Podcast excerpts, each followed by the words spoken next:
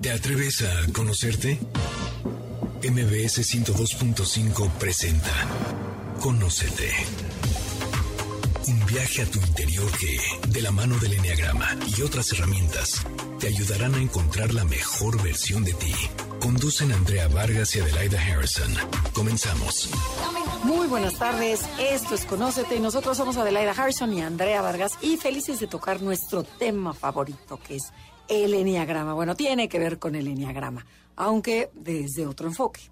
Entonces, bueno, muchas veces a lo largo de nuestras vidas sufrimos situaciones dolorosas que nos dejaron una huella muy profunda. Sin embargo, todos tenemos la capacidad de reinterpretar situaciones complicadas, dolorosas que pasaron en nuestras vidas y ponerlas a nuestro favor.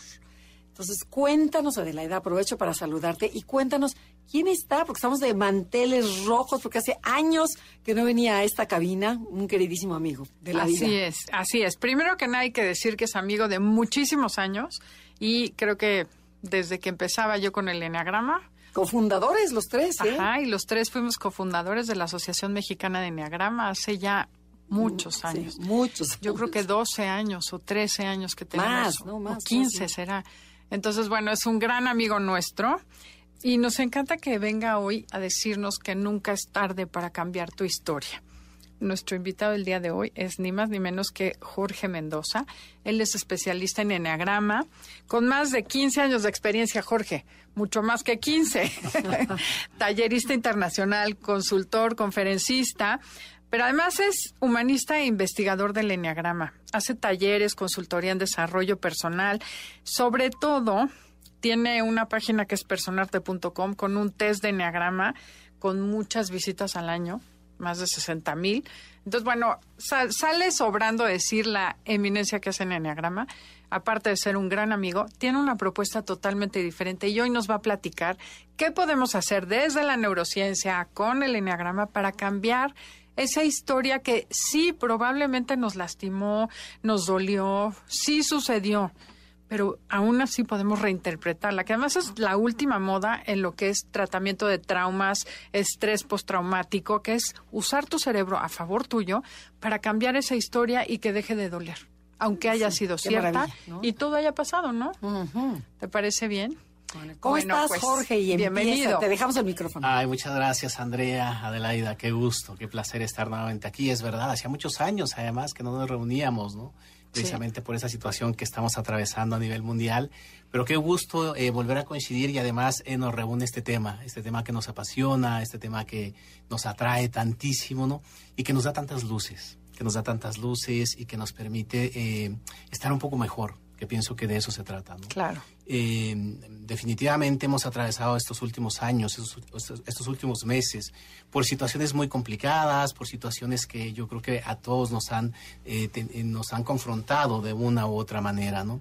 Y, y es bien interesante que nosotros podamos hacer un, un- un- stop, que podamos hacer un, un pequeño alto y, y que podamos también hacernos algunas preguntas que, que nos van a ayudar muchísimo para que podamos estar un poco más tranquilos, para que podamos estar un poco más en paz, para que podamos eh, hacernos eh, mucho mejor con las situaciones que se nos van presentando. Hoy vamos a hablar de, de- de un tema bien interesante. Hice por aquí un cóctel, un mix, ¿no? Entre lo que es enneagrama, entre lo que es neurociencia, entre lo que es narrativa, en- entre lo que es la creación de cuentos, creación de historias. Y espero eh, compartir con ustedes un tema que va a ser interesante, ¿no? Y que, y que nos va a mover mucho internamente. Eh, yo quisiera comenzar esta charla, esta plática con ustedes haciéndoles una pregunta, ¿no? Una pregunta para ustedes y por supuesto para, para todo el público que les escucha, ¿no? La pregunta es esta. Para que una historia sea cierta, ¿tiene que haber ocurrido? Cu- cu- cu- cuidado con la pregunta, ¿eh? Porque tiene jiribilla. Para que una historia sea cierta, tiene que haber ocurrido. No, porque a lo mejor para mi percepción es que sí ocurrió, y aunque no, a lo mejor me la imaginé. No, o sea, según yo digo, no. Ok, no, no, no tiene que ser cierta para que... No tiene que haber ocurrido para que sea cierta, Exacto, para que la consideres como... exacto. Una, ver- una mentira contada mil veces se vuelve realidad. Exacto. Ok. Entonces yo diría que no. Ok, ok, de acuerdo. Bueno, mucha gente, mucha gente dice que sí, que fehacientemente tiene que haber ocurrido algo para que yo lo pueda considerar como cierto. Pero yo aquí tengo algunos ejemplos que quisiera platicar con todos ustedes, ¿no? Por ejemplo, ¿qué pasa cuando nosotros miramos una película, una obra de teatro? Es verdad. Te emocionas, o sea, lo ves como si fuera real, ¿no? Por supuesto, lo estamos viviendo realmente en ese, en ese, en ese momento, ¿no? Ahora, ¿qué pasa cuando nos enamoramos? Cuando nos enamoramos nos construimos nosotros toda una historia, Idealizamos. idealizamos, vemos a la otra persona como el príncipe, como la princesa, ¿no?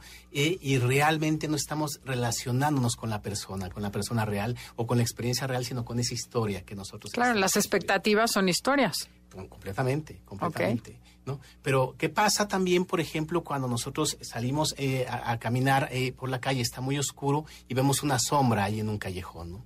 Vemos una sombra y de, de entrada nos hacemos Sí, un poco para atrás y Te decimos, imaginas que hay ¿qué está pasando? Claro, o sea, estamos de ahí, de ahí creándonos nosotros toda una historia con respecto a, a lo que puede estar sucediendo. Y al día siguiente, por la mañana, volvemos a pasar por el mismo sitio y pues vemos que eran unas cajas o que era algo que era inocuo para nosotros, que no, que Claro. no nos suponía ningún, ningún daño. ¿no? Entonces, realmente nosotros vamos reaccionando o vamos creando historias con los elementos, construimos historias. Nuestro cerebro eh, procesa la información de una manera narrativa. Nuestro cerebro, eh, para dotar de sentido a las experiencias que vivimos, construye historias. Y para construir historias los- lo va a hacer con los elementos que tiene disponibles en ese momento. ¿De acuerdo? Por lo tanto, entonces, todas las historias que realmente nosotros nos construimos son ciertas. De, de- de alguna manera, ¿no? Porque las construimos con los elementos que nosotros tenemos. Pero y si hay un gap, lo rellena el cerebro rápidamente. Así es, cuando hay un gap, efectivamente, trata de dotar el sentido y lo completa. Lo Sí, completa y, así se hacen los chismes, ¿no? Entonces, sí, sí, porque Oye. tú una parte dices, ya no me acuerdo qué, y acabas componiendo la historia y ya quedó, pero Como un el cerebro no aguanta tener espacios, ¿no? Le vas metiendo cositas. Y además, si percibimos 50 bits de información de 11 millones que pasan por segundo en nuestro cerebro, pues la verdad es que la historia dista mucho de ser la realidad. la realidad, Ahora- ok. Ahora, va- vamos ahora a, a ponernos un poquito más, más dramáticos, ¿no? ¿Qué, qué pasa cuando tenemos un diagnóstico médico, ¿no? Cuando nosotros nos dan un diagnóstico médico podemos tener dos, dos opciones, ¿no? O dos tipos de respuestas, ¿no? Eh, podemos ir al médico y entonces le decimos al médico, oiga doctor, debo estar súper mal, ¿no? Pues me, me siento fatal, me siento muy mal, ¿no? Y entonces el médico nos dice, pues no, fíjate que no, porque aquí los resultados de los análisis indican que usted se encuentra perfecto. Entonces, ¿cuál de las dos historias es la real? La tuya. del médico o la tuya? La tuya. O sea, para, bueno, para ti la tuya. Claro. Para el médico la la de él, ¿no? O Y, sea, y- y- y ahora por contraparte, ¿qué pasa cuando un fisioterapeuta le dice al, al paciente, oye, con estos ejercicios que te propongo, tú vas a poder recuperar algo de movimiento? Y entonces eh, el paciente le dice, pues no, yo pienso que no, esto no va a ser posible, pues porque el médico ya me ha dicho que esto es degenerativo, entonces ya no hay nada más que hacer. Y no vas a hacer nada para tener razón, aunque no seas Fíjate, feliz. ahí te va un ejemplo. Mi papá perdió un ojo en un accidente, ¿no? Y le dijo el doctor, usted no va a poder este, manejar nunca más en su vida. Y mi papá era un 7 con ala 8 que dijo que no voy a manejar. Se fue a Nueva York en un coche viejito así del, del año del caldo con mi mamá de luna de miel. O sea, pero que dices, ah, no, o sea, está en ti, ¿no? Lo que tú quieras creer, ¿no? Total, total, completamente. Ahora, es, es, es verdad que hay cosas pues, que, que no podemos solucionar solamente con un pensamiento mágico, con un pensamiento positivo, pero también es cierto que el contexto que nosotros le damos, que el marco de referencia o el mindset, como le encanta a, a- a Adelaida. llamar, ¿no? Adelaida, sus palabras favoritas. El, el- el- el marco de referencia o simplemente aquello en lo que yo creo, eso va a ser de alguna manera el teatro en el cual yo voy a configurar mi historia. Perfecto. Entonces, entonces en, en- en la medida que yo cambie ese marco de referencia, voy a tener la posibilidad de crear historias. Pero rapidísimo, que explica qué es marco de referencia para que la gente lo entienda. Sí, marco de referencia no es otra cosa que un, es, es, es la, la visión que yo tengo del mundo, como yo concibo que es el mundo, la realidad, y, y- y yo cómo me relaciono con esa realidad o con ese mundo. Perfecto. A eso, a, a eso, a eso me refiero. Que ese marco de referencia ya está establecido de acuerdo a tu experiencia personal. Empecemos por ahí. Ahí están las creencias, ¿no? Total, total. Y, y- y además ese, ese marco se establece muy temprano en la infancia, ¿no? Entonces, decía el, el- el psiquiatra eh, y terapeuta Milton Erickson una frase que a mí me encanta y que dice, nunca es demasiado tarde para tener una infancia feliz. Guau. O, o- o dicho de otra manera, nunca es demasiado tarde para cambiar la manera en que nos relacionamos con nuestro pasado. Fíjate qué interesante, porque, porque eh, nosotros no vamos a cambiar el hecho, ¿no? O sea, el hecho sucedió. Eh, eh, eh, y pudo haber sido un hecho inclusive muy dramático, ¿no? Efectivamente, sucedió. Pero el tema no es cambiar ese hecho, sino es cambiar la manera como yo me relaciono o como yo me asocio con, e- con- con ese hecho, ¿no? A pesar de que pudimos haber vivido experiencias muy fuertes y muy traumáticas, estas experiencias pudieron haber sacado eh, recursos de nosotros mismos que hoy día, después de 20, 30, 40, 50 años, nos han permitido desarrollar o tener otro tipo de resultados muy, muy diferentes. Entonces, es interesante que aprovechemos también esas situaciones o esas historias a nuestro favor. Nos queda un minuto, pero quería comentar algo de esto. He visto cambios importantísimos en, en el programa de mujeres, Intégrate Mujer, simplemente por inventarse, y a lo mejor me estoy adelantando. ¿Qué crees que te diría esa persona si hubiera sabido el daño que te hacía? Con esa historia que te, con lo que sucedió, ¿no? A ver, a ver, otra vez. ¿Qué crees? O sea, por ejemplo, he tenido casos de mujeres violentadas sexualmente, violadas por sus papás, por sus tíos o situaciones graves, realmente graves. Y lo único que hacemos es detonar una posibilidad diferente. ¿Qué crees que esa persona te diría hoy si supiera todo el daño que te ocasionó, siendo alguien que te quería, ¿no? Bueno, que tuviera conciencia. Exacto, quisiera conciencia de todo lo que te generó.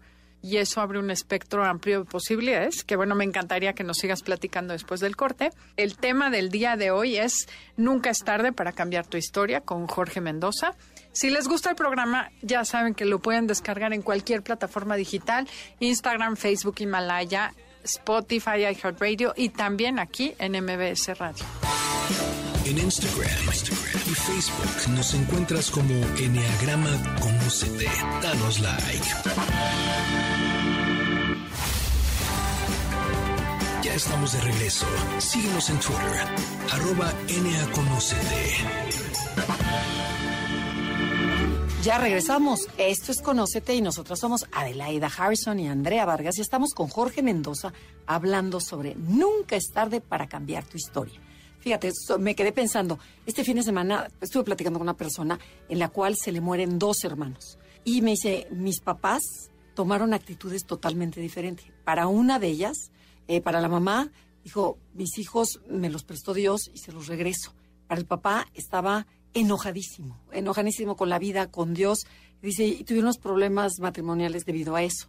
Entonces, es exactamente lo que tú estás diciendo, ¿no? Sobre cómo cada quien tiene diferentes recursos o a qué se debe, Sí, pues, sí, personalidad. Sí, sí, sí, por supuesto que tiene que ver con la personalidad, pero es, es básicamente la interpretación que nosotros hacemos de la realidad, ¿no? Y, y, y, y lo- y los recursos, efectivamente, que nosotros tenemos integrados dentro de nosotros para poder eh, hacernos con una situación. Yo no quisiera eh, eh, banalizar, ¿no? Cuando hablamos de aspectos realmente dramáticos, aspectos muy sensibles, ¿no? Como, como decía eh, hace un momento, ¿no? Realmente hay situaciones que, que nos simbran muy fuerte, que nos confrontan muy fuerte y que no solamente es a través de, de- de- de- una frase, de una palabra positiva que las vamos a resolver, ¿no?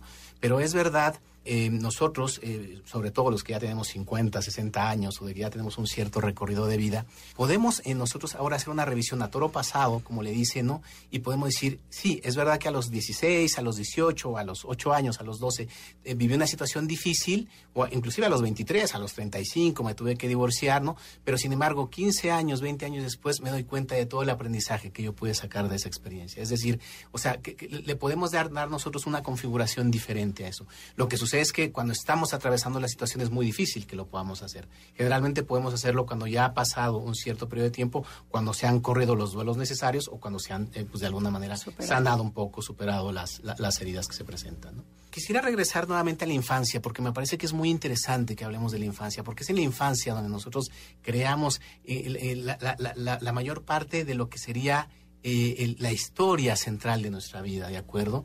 Y nosotros lo hacemos en, en ese periodo de tiempo de los 0 a los 5 años, cuando tenemos la mayor potencia biológica, la mayor capacidad biológica física y la mayor capacidad también de aprendizaje. Fíjate qué interesante, ¿no? Por eso que un niño que cuando está muy pequeñito y le enseñan tres o cuatro idiomas sin ningún problema lo aprende porque tenemos una capacidad de aprendizaje brutal y además una energía también impresionante. Bueno, pues hasta los 5 años de edad eh, los niños se relacionan con, con una especie de pensamiento más sensorial corporal, es decir, no hay tanto manejo de, de- de lenguaje Cognitivo, ¿no? y tampoco hay tanto manejo analítico, cognitivo, ¿de acuerdo? El- el- lo que nosotros llamamos comúnmente pensamiento, sino es más bien sensaciones, o sea, no- sensaciones y emociones. Así es como se relaciona un niño entre los 0 y los 5 y los 5 años de edad.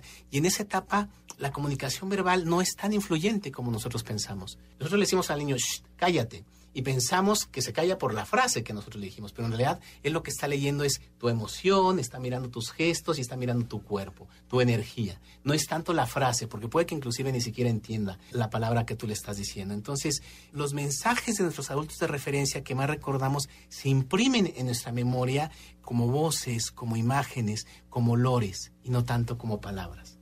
Es decir, creamos toda una historia, creamos todo esto a través de las sensaciones que nosotros vamos percibiendo, a través de lo que nosotros respiramos en el clima familiar, lo que se huele y lo que se siente en nuestro clima familiar. Y entonces sería bien interesante también decir que nosotros construimos nuestra identidad no con aquello que nos dicen, sino muchas veces con aquello que no nos dicen pero que está presente en el ambiente. Fíjate qué interesante. Que, ¿eh? lo hueles, lo ves, lo sientes. y, a, través de una característica que tiene nuestro cerebro y, que tenemos también todos los animales mamíferos, que es la sintonización imitativa y el acompasamiento, que no es otra cosa que haces lo que hace tu mamá o lo que hace tu papá. El ejemplo, sí, sí, sigues el ejemplo, te asocias y vibras un poco en la misma vibra que vibra que vibran ellos. con eso, neuronas Con eso es con lo que construimos nuestras historias, ¿de acuerdo? Entonces, por eso es tan importante el, ejemplo, como comenta, ¿no? Por eso es tan importante de alguna manera la manera como nos relacionamos nosotros con el mundo, porque eso es lo que está de alguna manera bebiendo nuestros hijos y en base a eso ellos van a construir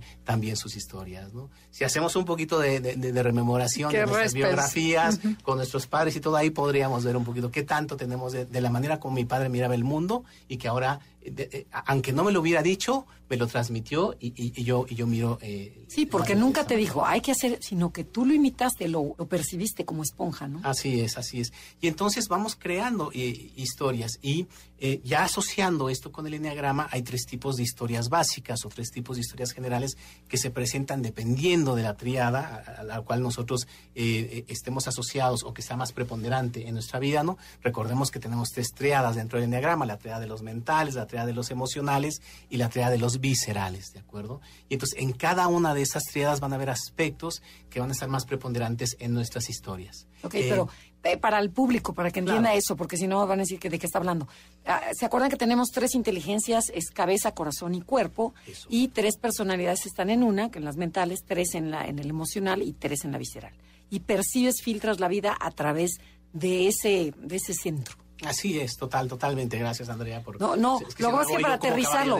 Sí, no, para aterrizarlo, porque si no dicen de qué está hablando este hombre. Y entonces, eh, si, si, si, nos, eh, si nos acercamos, si nos miramos por un huequito, ¿no? A la triada de los mentales, a estas personas que procesan fundamentalmente a través de, de la cabeza, del pensamiento, podemos encontrar que en su experiencia temprana registraron situaciones que ellos percibieron. Olvídate de que pasó o no pasó así. Así yo lo percibí, así yo lo sentí y así yo lo interpreté, ¿de acuerdo? Independientemente de que afuera haya pasado esto, ¿no? Pero yo, yo interpreté que había afuera inconsistencia, que había intermitencia, que había de alguna manera eh, la, parte de la seguridad y la parte de, las referencias no estaba, eh, no, estaba eh, todo el tiempo disponible para mí. Y entonces eso me generó desconfianza. Crearon generalmente historias asociadas con la desconfianza o al sentirse faltos de apoyo, de soporte o de orientación adecuada. Entonces, para estas personas que dentro del enneagrama se asocian con los tipos mentales, los tipos 5, 6 y 7, si revisamos en su biografía, generalmente vamos a encontrar historias de prevención del mundo y como que les hubieran soltado de la mano demasiado rápido. Como que vas al centro comercial y de repente se te pierde tu madre por un momentito y te quedas así, ah, y ya de repente la encuentras y vuelves. Bueno, ellos como que iban experimentando a lo largo de su desarrollo estas situaciones, como de confianza, desconfianza, confianza. Ahí me encuentro yo. Intermitencia, intermitencia en el apoyo. Ok. ¿De acuerdo? Y entonces tendríamos por otro lado a los tipos emocionales en los cuales, los tipos 2, eh, 3 y 4, en los cuales si miramos por un huequito, por un agujerito de la pared en su infancia, podremos encontrar historias más asociadas con un esfuerzo o el tener que hacer algo para que me vean, para que me noten. Entonces, de alguna manera tuvieron ellos que editar o cortar algunos aspectos de sí mismos que por algún motivo no eran bien vistos o reconocidos en su familia y tuvieron de alguna manera que colocar el reflector en otros aspectos para que los notaran, para que los vieran. como ejemplo, por ejemplo. por, por, ejemplo, pues una niña que eh, un día eh, va a clases de piano y de repente le escucha a la madre y la abuelita y wow, maravilloso, es que esta niña es un, eh, es un artista, es un genio, toca increíble y a partir de ahí se queda ya con la etiqueta de la niña que toca el piano entonces a lo largo de su vida va representando eh, situaciones eh, que, que, tengan que ver con esto, con el poder llamar la atención a través de ello, o a través de, la, niña buena, a través de las buenas notas, o a través de la manera de vestirse, o a través de los modales, o a través de hacer algo para que de alguna manera me, me miren, me, me, reconozcan. Y por otro lado, teniendo muchísimo cuidado de editar o de recortar partes que no son bien vistas. Es algo muy interesante, porque para los emocionales siempre hay esa parte que esconden debajo de la alfombra. O sea, yo esto no porque no a mi mamá o a mi papá o a mi tía y no sé qué, o a la maestra, y entonces lo recorto y lo meto debajo de la alfombra para que no lo vean. El que dirán. El que dirán, el que dirán, por supuesto. Y luego, por otro lado, tenemos eh, los tipos viscerales, ¿no? Los tipos 8, 9 y 1, ¿no? Que si miramos por un agujerito, ahí vamos a encontrar en su infancia historias que tienen que ver muchísimo con, eh, con la maduración eh, temprana, es decir, como que los aventaron al mundo demasiado rápido como que no les permitieron de alguna manera madurar de manera adecuada y como que tuvieron que sobreexigirse, como que hay un esfuerzo de adaptación al medio que tuvieron que hacer demasiado fuerte cuando eran muy pequeñitos, ¿no? O bien se tuvieron que hacer cargo de muchas responsabilidades, ¿de acuerdo? Que eso existe mucho en las biografías de los tipos 8, los tipos 1, o bien tuvieron, eh, por ejemplo, en, historias de, tipos 9, que a veces son el, el hermano menor después de 5 o 6 hermanos, ¿no? Y entonces ellos tuvieron que hacer esfuerzos para adaptarse a esta familia o a este núcleo y para que de alguna manera pudiera encontrar su sitio, ¿no? Entonces, también tenían como, manifestaban muchísima energía y como que también eso generó un, problema para, para, los padres. Tenían, eran como un volcán interior con muchísima energía que tuvieron de alguna manera que regular y eso les generó un esfuerzo de, de adaptación. Qué interesante, Jorge. Y bueno, tenemos que ir a un corte comercial. El tema del día de hoy es nunca es tarde para cambiar tu historia. Y mándenos correos, comuníquense con nosotros en Instagram, Facebook, Enneagrama Conócete o manden correo info arroba enneagramaconócete.com para talleres, comentarios, preguntas que tengan. En Instagram, y Facebook nos encuentras como Enneagrama Conócete. Danos like. Estamos de regreso. Síguenos en Twitter, arroba NAConocete. Ya regresamos. Esto es Conocete y nosotras somos Adelaida Harrison y Andrea Vargas y estamos transmitiendo desde MBS Radio Ciudad de México. Estamos con Jorge Mendoza hablando sobre Nunca es tarde para cambiar tu historia. Y a ver, Jorge, no te queremos interrumpir. Ya hablaste sobre los tres centros de inteligencia, ya los describiste perfectamente, la infancia de cada uno de ellos en general, y después dices que tienes tres historias. ¿O tres personajes? Sí, hay tres personajes, Andrea. Hay, tres personajes que son los que nos van a ayudar a reescribir nuestra historia. Ah, wow. Lo que pasa es que nosotros nos casamos eh, generalmente con uno de ellos, ¿sabes? Nos casamos, nos asociamos solamente con uno de ellos y nos olvidamos que tenemos otros dos más.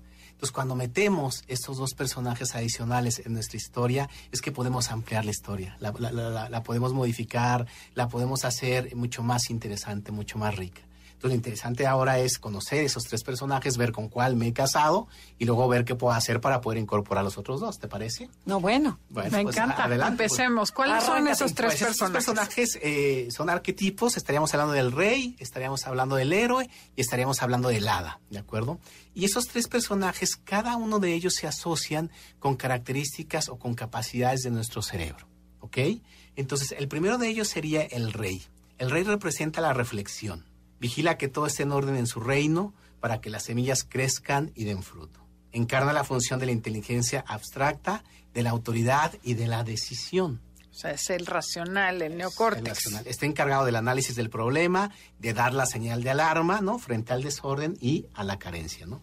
El rey formula las preguntas es muy interesante porque si no hay buenas preguntas no tenemos buenas respuestas. Entonces, para que haya una buena respuesta primero, hay que construir una buena una buena, una, buena pregunta, ¿no? Y las necesidades del reino, ¿no? Y representa eh, eh, el estado presente, el estado actual que debe de ser cambiado, ¿de acuerdo? Entonces, eso es una característica maravillosa, espectacular, ¿no?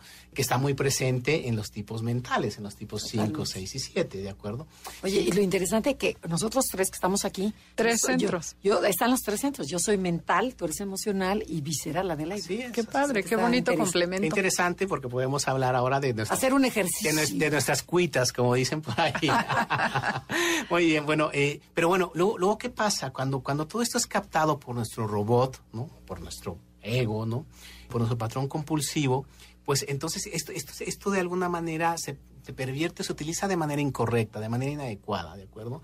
Entonces podríamos decir que eh, esta capacidad de nuestro cerebro es hechizada, ¿de acuerdo?, por nuestro robot y entonces eh, eh, entramos en una situación que es creer que, que podemos controlar toda nuestra vida exclusivamente mediante la reflexión y el análisis.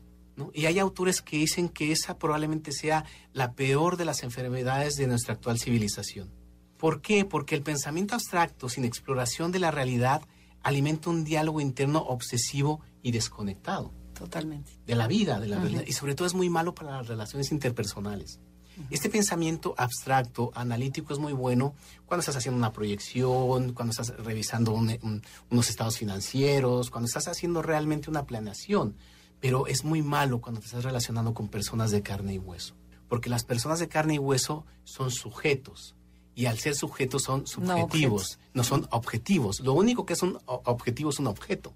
Entonces, eh, un, un, sujeto, una persona que es subjetiva, te puede salir con cualquier cosa, con cualquier locura. Entonces, si tú te quieres relacionar de una manera objetiva con un sujeto, pues ya de entrada lo tenemos muy complicado, ¿de acuerdo? Y ese es uno de los graves problemas que tenemos todos nosotros, ¿no? Pero que las personas que se encuentran más asociadas a la teoría mental, de alguna manera lo presentan de una manera más acuciante, de una manera más preponderante en, en sus vidas, ¿no? O sea, a ver, aterrizando. Si yo uso mucho esta estrategia del rey, pregunto mucho, nunca llego a conclusiones porque me cuesta trabajo, no me experimento, que es a lo que sigue, ¿no? Genero teorías y además hago su, a las personas las convierto en objetos para poderlas analizar. Pero además me comunico a través de la cabeza, en lugar de irme al centro de la otra persona. Okay. Por ejemplo, me acaba de pasar ¿eh? este fin de semana para ponerlo nomás y rapidísimo para no quitarte tiempo. Tengo una persona muy allegada en donde está pasándola mal. Y yo mental dije, bueno, práctica, le mando tal cosa, todo analizando frío, como tú dices, le va a servir esto, no me voy a acercar mucho a esta persona, o sea, para poderla ayudar, según mi manera de dar cariño. Esta persona estaba sentidísima. ¿Por qué? Porque no le estaba yo llegando, ella es emocional, pero es un 3 del enneagrama. Entonces yo decía, bueno, ella es fría también. No, o sea, pertenece a la emoción, necesita emoción. Y yo nada más le estaba dando la parte la parte racional. Racional. Sí, que es un poco la actitud que tomamos y yo lo hago muchísimo sin ser, sin ser de la tarea mental con los hijos, ¿no? Esa es la actitud a veces un poco como arrogante. A ver, no, tú lo que tienes que hacer es esto. De rey. Esa es una tontería, déjate de sufrir, eh, eh, ponte Sí. a hacer la, la tarea, ¿no? Y, y- la y- vuelta a la hoja y next. Y, entonces O sea, el niño así de, pero papá, esto es importante para mí. No, no, no, no, no, son tonterías, ¿no? Sí. Es, es, es, una manera muy fría, muy racional, ¿no? Y que comentaba yo, para las relaciones no, no, no, no, no es, No no, es la característica más adecuada. Esta característica nos puede servir para muchísimos otros aspectos, pero no para... No es la única, No, ¿no? no es la única y además no es la más efectiva cuando te estás relacionando con otras personas. No, ya quedó clarísimo. Ahora sí nos Clarísimo. quedó súper claro. Entonces, y- solamente para concluir, fragmentamos la realidad para aislar una partecita y comprenderla. Eso es, eso es maravilloso. Aislamos una variable para comprender sus efectos y luego asignamos recursos y resolvemos ese problema. Perfecto. Si estás resolviendo un problema, esta característica de la mente, maravillosa. ¿no? Lo único que pasa es que la vida sucede todo al mismo tiempo.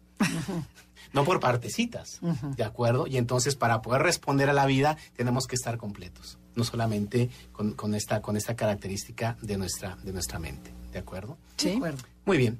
Y luego, eh, por otro lado, tendríamos entonces al siguiente personaje, ¿no? Al siguiente personaje que sería el, el héroe. Si bien teníamos nosotros aquí en el rey que tenía la capacidad de preguntarlo todo, el héroe tiene la capacidad de experimentarlo todo.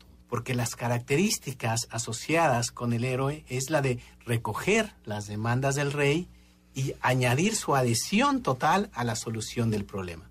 Y para ello va a aportar la emoción, ¿no? Y presenta una disposición completa a moverse y a experimentar todo lo que sea necesario. Entonces, el héroe representa la conexión emocional con el problema, ¿ok? Eh, sin embargo, no va a poder conseguirlo solamente con su decisión o, con su, o con su coraje o con su emoción, ¿de acuerdo? Va a tener que integrar, por un lado, la, parte del, del- del- del rey, de hacerse las preguntas correctas, pero también, por el otro lado, la capacidad exploratoria del hada, que vamos, que vamos a analizarla un poquito, un poquito más adelante, ¿de acuerdo? Pero, entonces, ¿cuál, cuál es lo complicado de esta característica o de esta cualidad del héroe que se asocia con los tipos emocionales, con los tipos 2, 3 y 4? Bueno, el problema que puede presentar esta característica es que puede ser muy rica por un lado, pero por otro lado tiene estos aspectos de la edición, del, propio deseo o el que cortemos características o aspectos que no son favorables o que consideramos que no son favorables de nosotros hacia las demás personas. Y eso nos lleva a que olvidemos nuestro propio deseo, a que de alguna manera nos movamos mucho nosotros en círculo alrededor de los deseos de las personas que consideramos importantes para nuestra vida que pueden ser en un primer momento nuestros padres, pero después puede ser nuestra pareja o pueden ser nuestros hijos o puede ser cualquier persona que es importante para nosotros, pero que vamos eh, constantemente adecuándonos, vamos cambiando, vamos modificándonos en aras de, recibir esa, esa consideración, esa mirada positiva de las demás personas. Entonces, eh, eh, hay, hay un grave problema con, con olvidar aquello que realmente nosotros deseamos, queremos en lo más profundo de nosotros mismos y nos acostumbramos a funcionar como se espera de nosotros, no como realmente lo deseamos, no como realmente nosotros en, en- en- en el fondo lo queremos, ¿no? Entonces hay, hay partes rechazadas dentro de nosotros, lo que, lo que en psicología llaman la sombra, ¿no? ¿no? Que no queremos ver, ¿por qué? Porque nos duelen mucho, porque hemos luchado durante toda nuestra vida para que no las miren, ¿no? Porque al mirar a los lo- lo- lo- lo- conecta eh, automáticamente en nosotros con vergüenza, ¿no? Con- o, o con una mirada no positiva hacia nosotros, con un cuestionamiento hacia, hacia, nuestro, hacia nuestra identidad. Entonces, esas partes eh, rechazadas de nosotros mismos van a estar a lo largo de toda nuestra vida pujando porque les escuchemos. Van a estar tratando de que les hagamos caso de una u otra manera y, van, y pueden generar mucho sufrimiento a lo largo de nuestra vida, ¿de acuerdo? Entonces, para las personas emocionales, para los tipos 2, 3 y 4, es muy importante que puedan recuperar y que puedan eh, nuevamente integrar la parte del placer, la parte del gozo y la parte de la satisfacción personal. Aunque parece ser que reímos mucho y que somos súper felices y amigueros y, y bla, bla, bla, bla, bla, en el fondo, en el fondo sabemos de alguna manera que nos estamos traicionando a, a- nosotros mismos y que hay aspectos o cosas que quisimos hacer y que las dejamos de lado para poder atender las demandas de alguien que era importante para nosotros. Hay quien recomienda Andrea Adelaida, que incorporáramos eh, eh, un- un- una técnica que implica que te des eh, una hora de satisfacción personal al día. O sea, una hora que sea exclusivamente para, Para ti, ti. mismo, ¿no? Y, pero que no la utilices como para poner al, eh, al día asuntos que tienes pendientes o para meterte a un curso. No, no, no. O sea, una hora para ti, para lo que realmente te gusta, ¿no? Si es cocinar, pues será cocinar. Si es arreglar el auto, será arreglar el auto, ¿no? O, eh, o, o- o si te quieres meter al spa y tomarte una copa de vino para lo que sea, pero que sea un- el momento de ti contigo mismo, ¿no? Para que realmente podamos volver a conectar con esas otras partes, ¿no? Y para que realmente podamos estar mucho más integrados, mucho más plenos y nuestras relaciones sean mucho más satisfactorias. Ok, muy bien. Y nos falta uno más, pero tenemos que ir a un corte comercial. Esto es Conócete y el tema del día de hoy, nunca es tarde para cambiar tu historia. En Instagram, Instagram y Facebook nos encuentras como Enneagrama Conócete. Danos like. Ya regresamos. Esto es Conócete y nosotros somos Adelaida y Andrea. Estamos con Jorge Mendoza hablando sobre Nunca es tarde para cambiar tu historia. Y en el corte comercial nos platicabas acerca de esta integración de la sombra. Cuéntanos un poquito más. Claro, sí, fíjate que eh, una de las cosas que como emocional, ¿no? Como un representante de la terapia emocional yo tengo y que, y que he podido ver también en gente querida, cercana, ¿no? que, que se encuentra dentro de esta triada, es que precisamente gran parte del sufrimiento que tenemos es por eh, buscar eh, mantener la imagen que tenemos a toda costa. Entonces, cuando alguien viene y te confronta esa imagen que tú intentas venderle al mundo, ¿no? que intentas convencer a todos, inclusive convencerte a ti mismo de esa imagen, te pones pues súper mal, ¿no? O bien te deprimes muchísimo, te pones súper rabioso, súper agresivo, súper reactivo, porque llevas tantísimo tiempo tratando de, de, de, de- eh, pues, eh, desarrollar eh, una imagen que sea eh, acorde a, lo que tú esperas eh, transmitir a las demás personas. Entonces, es muy interesante que aprendamos a bailar con nuestros dragones, ¿no? Que nos amiguemos con, con esa parte que no es tan que no es tan agradable, que no es tan padre, ¿no? Pero que está presente ahí, que también forma parte de nosotros. Y entonces el hecho de que podamos hacerlo, pues eh, nos va a ayudar muchísimo porque vamos a estar mucho más completos, mucho más integrados y de esta manera, pues vamos a poder responder de, de- de- de mejor manera a lo que se nos vaya eh, presentando. Y bueno, finalmente tenemos la, la, la, última triada, ¿no? Tenemos la triada visceral, los tipos 8, 9 y 1, que asociamos nosotros con el personaje del hada. Fíjate qué curioso, Adelaida, ¿no? Asociar Nunca me a los visto como viscerales, poderosos, lanzados, con ahí. energía, corporales, ¿no? ¿De acuerdo? Y, y que los asociamos con esta hada, ¿verdad? Pequeñita, frágil, eh, vaporosa, ¿no? Entonces como que no hay mucha relación, ¿no? Bueno, bueno, el hada, fíjate que el hada tiene una cualidad, una capacidad maravillosa, que es la capacidad de realizarlo todo. ¿De acuerdo? Entonces, el hada nos trae o simboliza la fecundidad de alternativas para la acción. O sea, aporta el poder milagroso de idear soluciones para conseguir la meta. ¿Qué te parece eso? Ah, no, me, me encanta. ¿no? O, sea, es- o sea, o sea, por un lado, por un lado tienes aquel que está desde su castillo pensando, el otro que le mete la emoción, pero le va a decir, "Shh, shh, momentito, ¿no? Porque yo soy el que te voy a presentar el abanico de posibilidades para obtener el resultado que estamos buscando. Entonces, esa es la característica del hada, o sea, representa la acción y el milagro de alcanzar el objetivo que se busca. No solamente que te quedes aquí pensándolo, ¿no? Soñándolo, ¿no? Ni tampoco que te emociones mucho, sino que consigas el objetivo. Que te muevas. Que te muevas, que es de lo que se trata, ¿no? ¿De acuerdo? Entonces, eh, lo, lo- lo- lo que puede hacer el hada es que normalmente indica soluciones al héroe que su inteligencia emocional o racional puede ser que no le entienda. Pero si sigue estas indicaciones que a veces son un poco extrañas, ¿no? ¿De acuerdo? Es, es- es muy probable que el conflicto se resuelva y las necesidades se satisfagan. Porque los, los, los tipos viscerales son expertos en conseguir el resultado. Sí, ¿De acuerdo? totalmente. Solamente, solamente es que están muchas veces muy desconectados de su cuerpo, de su inteligencia corporal. Cuando realmente conectan con esa inteligencia corporal es que lo miran.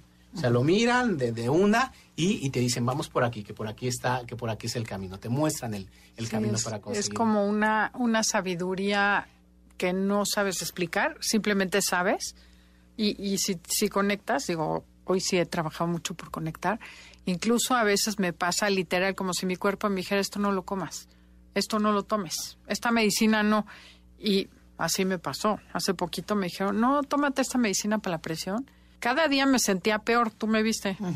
Y la dejé de tomar y santo remedio. Pero desde el día que me la mandaron, Sí, escuchaste a tu mi cuerpo. cuerpo. me dijo, no la tomes. Y ahí voy de necia porque tengo que ser obediente, porque soy muy rebelde. Y me estaba muriendo. Entonces sí, el cuerpo te habla, nada más que no lo escuchamos. Ya ves, y ahora, a partir de ahora, pues ya vas a hacer que tienes una hada por ahí. Para Voy a decir, es mi hada la que no quiere atención. tomar la Es el medicina. cuerpo, el cuerpo tiene una inteligencia, el Sí, cuerpo es muy sabio. Lo que pasa es que estamos muy desconectados. La de- kinesiología se basa en eso. Estamos muy desconectados del cuerpo, ¿de acuerdo? Entonces, ¿cuál es el problema con esta capacidad o con esta cualidad de nuestro cerebro? Es que muchas veces aplicamos soluciones que antes nos han funcionado en situaciones similares, ¿no? A conflictos que se nos han presentado en el presente, ¿no? Y bueno, estas soluciones estandarizadas, pues eh, aplicadas a todo tipo de circunstancias, a veces pues no, no, no, no, no nos dan los resultados que queremos. Es decir, somos muy tercos y queremos tener la razón. Eh. Entonces, muchas veces ese es el problema realmente con, con esa inteligencia, ¿no? Que a veces es- esta inteligencia eh, la pervertimos en el sentido de que no la utilizamos de manera adecuada, buscando alternativas, sino que nos empecinamos, ¿no? Y no, no, esto se hace así porque yo lo digo, ¿no? Y entonces ahí es donde realmente es, eh, mal, mal utilizamos esta capacidad que originalmente está diseñada para encontrar soluciones o para encontrar salidas, respuestas, ¿de acuerdo? Entonces, eh, hay, hay- tres preguntas que nos pueden ayudar muchísimo para que podamos integrar esta, esta inteligencia, ¿no? Una de ellas eh, era, es de Carl Gustav Jung, que decía, eh, ¿qué es aquello que nunca harías con respecto a este problema? Por ejemplo. Ok, es buenísima. Es buenísima porque además estás integrando también la sombra, ¿no? Pues yo lo que nunca haría es decirle la cosa, la- la- las verdades de frente. Pues, ¿por- ¿Y por qué no pruebas a decírselo de frente? Si es lo que tú nunca harías, por ejemplo. Para que mires qué resultado. qué Si lo que siempre sí. has hecho no funciona, prueba a hacer lo que nunca harías. Y, Es y esto, se, esto se asocia con la otra pregunta, que es, ¿cuáles son las soluciones que ya has intentado? Ah, Hazte un inventario de las soluciones y entonces estas las dejas de lado, ¿no? Claro, estas ya sabemos que no funciona. Y, y hay una, y hay una que es la última, que es la que más me encanta de todas ellas, ¿no? Que es cuánta patología, cuánto mal hábito o cuánto de esta conducta desastrosa deseas o necesitas conservar. Qué horror. A ver, a ver, vuelvo, Claro, vuelvo, ¿no? Vuelvo, sí, claro. Vuelve ¿no? la serie, Sí, explica. Cada vez, cada vez que yo le, le, le- le hablo a mi madre, pues me molesto muchísimo porque no me gusta que me recrimine, eh, porque llego tarde, yo soy una persona libre y tengo más de 18 años y yo puedo hacer lo que me dé la gana. Oh, ok, perfecto. ¿Cuánto de ese conflicto con tu madre quieres conservar? ¿cuánto te parece que sea suficiente, no? El 40%, el 50%, el 20%. Entonces, cuando te dicen, bueno, no, sí, yo quiero mucho a mi madre también, quisiera relacionarme de una manera diferente, ok, pero no puedo porque también ella es muy necia. Ok, perfecto. ¿Cuánto estás dispuesto a ceder de esto? No, pues a lo mejor la mitad, ok. ¿Y qué significa para ti la mitad? ¿Cómo podrías dialogar con ella, pero ya no a este 80 o a este 90% de conflicto, sino bajando? Bueno, pues a lo mejor puede empezar saludándola y, después preguntarle por cómo le... Ah, y entonces esto te va abriendo hacia una manera de relacionarte o de comunicarte con el problema diferente. Y sobre todo cuando estás en un, en un conflicto, a mí me parece genial esta salida porque de alguna manera te respeta. ¿no? ¿Cuánto, ¿Cuánto es para ti importante mantener este conflicto? Pues el 80%. Bueno, pues ¿podrías bajar un 10? Pues sí, un 10 sí, el 70. Bueno, vamos a hablar sobre ese 10. Y ya no hablas de quitar el conflicto de fondo, sino solamente de bajar un cachito. ¿Qué implicaría para ti bajar ese cachito? Pues puedo hacer este... Y con ese pequeño ajuste se van moviendo las cosas. ¿Quieres que te diga qué sintió mi cuerpo? ¿Qué sintió tú? Eso sí lo puedo tolerar. Eso es. Sí, fue así como, eso, sí es cierto, no cambiar tan drástico. Porque es el respeto a la autonomía, a yo decido. Entonces, de verdad fue impresionante cuando lo, lo propusiste. Dije, mira, esa es una buena opción, esa sí me gusta, en vez de que te digan por qué no puedes seguir de terca en lo que tú quieres hacer. Sí, puedes seguir por al 60. al 60 sí. Ah, sí, porque al final abres, abres la escucha con ese 10 y ya después entras en razón. Y se va, exactamente. Sigue, sigue, sigue. Así es. Entonces, bueno, pues eh, realmente... Eh, esta inteligencia nos tiene que llevar precisamente a ello, ¿no? A que, podamos encontrar soluciones, a que podamos encontrar, encontrar salidas, ¿no? Entonces, hay, hay, un ejemplo que a mí me encanta mucho que tiene que ver con el insomnio, ¿no? Esto lo leí en, en, un libro que me encantó, ¿no? Que precisamente es de cuentos de narrativas y que son las instrucciones para cronificar el insomnio, ¿no? ¿Y cómo? ¿Instrucciones para cronificar el insomnio? Sí, claro. A ver, por ejemplo, ¿no? Tú le preguntas a alguien, ¿qué hace usted para dormir? Pues intento dormir. ¿Y cómo le hace? Pues me acuesto a la hora indicada, pongo el despertador dentro de siete horas, trato de relajarme, apago la luz, me quedo quieto e intento dormir. ¿Y lo consigue? No, no puedo. ¿Qué pasa entonces? Pues me enojo, maldigo el insomnio, elaboro hipótesis de por qué tengo ese insomnio, las organizo y en número de mayor a menor, repaso cada una de ellas. Bueno, y, ya con ese análisis y comprensión entonces pudiste dormir. No, hombre, ¿qué va? Al contrario, me desvelo mucho más, ¿no? Entonces, estas son instrucciones para cronificar el insomnio, que es hacer lo mismo que generalmente hacemos nosotros, ¿no? o sea, seguir como que la misma pauta. Pero, por ejemplo, ¿qué podría hacer de una manera diferente, ¿no? Para realmente intentar dormir, ¿no? Pues, por ejemplo, pudiéramos olvidar dormir, llevar una actividad adecuada, cansarte, ¿no? Simplemente, ¿no? Aceptar simplemente que el día se acaba, ¿no? Y confiar en que el sueño llegará de manera natural, ¿no? Te levantas de tu cama, se sientas tranquilamente en una silla observas tu silueta eh, ahí en, la cama descompuesta y simplemente pase lo que pase, decides que no vas a dormir ese día. Y en ese instante te sueño y te duermes. En algún momento amanecerás simplemente acostado y no, te vas a enterar en qué momento. Pues esta es la manera de poder utilizar estos tres personajes y tres cualidades de nuestra mente a nuestro favor para que podamos reescribir nuestras historias. Pero lo que tú dices es que escucho que si tienes un centro, bueno, el operativo, el tuyo, uses los otros dos que los incorporemos a los otros personajes. Que uses los tres al mismo tiempo. Que los uses a los tres para que puedas ampliar tu historia. Cabeza, corazón y acción. Cabeza, corazón y cuerpo. Así Eso pasa por primero cachar cuál es el que usas y desarrollar los otros dos. Completamente, pero, pero no, nos compliquemos demasiado en cachar cuál es el que más, más uso. Simplemente que sepamos que tenemos esas tres características a nuestra disposición y que generalmente estamos usando una sola de ellas. Y por eso estamos teniendo resultados que no son tan positivos en nuestra vida. Si, si le metemos algo más, nos, podríamos, nos podría funcionar mejor. Perdón que te interrumpa, pero voló el tiempo. Se nos fue, pero como. Estamos felices escuchando por sí, caray. Pero cuéntanos, ¿dónde te pueden encontrar? Pues eh, ya lo mencionaste tú, personarte.com, ahí es mi página web, ahí están mis redes sociales, el correo electrónico es hola arroba personarte.com y pues ahí estamos eh, publicando todo lo que tenemos. Estamos haciendo talleres eh, presenciales en Querétaro ya, también online estamos haciendo unas cosas súper interesantes, pues encantados de la vida, muchísimo gusto. Bueno, la primera en inscribirme para cambiar la historia. Mil, mil gracias por habernos acompañado. Nos tuviste súper amenas, entretenidas y con muchísimo contenido. Mil gracias. Yo creo que el público estuvo igual, embobado escuchando, escuchándote. De verdad es muy buen narrador. Así es. Pues muchas gracias, muchas gracias a todos ustedes por escucharnos, acompañarnos nuevamente esta semana. Nos vemos la semana que entra y los dejamos con Concha León Portilla en Enlace 50. Gracias al equipo de producción por hacer posible este programa. Hasta la próxima. Te esperamos en la siguiente emisión para seguir en el camino del autoconocimiento. Conócete, MBS 102.5.